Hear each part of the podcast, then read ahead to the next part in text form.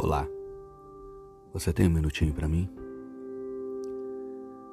Talvez você viva tendo a impressão de que não é ouvido, de que ninguém escuta o seu grito, que por mais que você chore, a voz do seu choro não alcança o coração de ninguém. A palavra do Senhor nos diz: Na minha aflição clamei ao Senhor, e ele me ouviu. Eu quero dizer a você que existe alguém cujo ouvido está sempre atento ao seu clamor. E a voz do seu choro, do seu lamento, do seu grito, nunca passa despercebido pelos ouvidos do Senhor.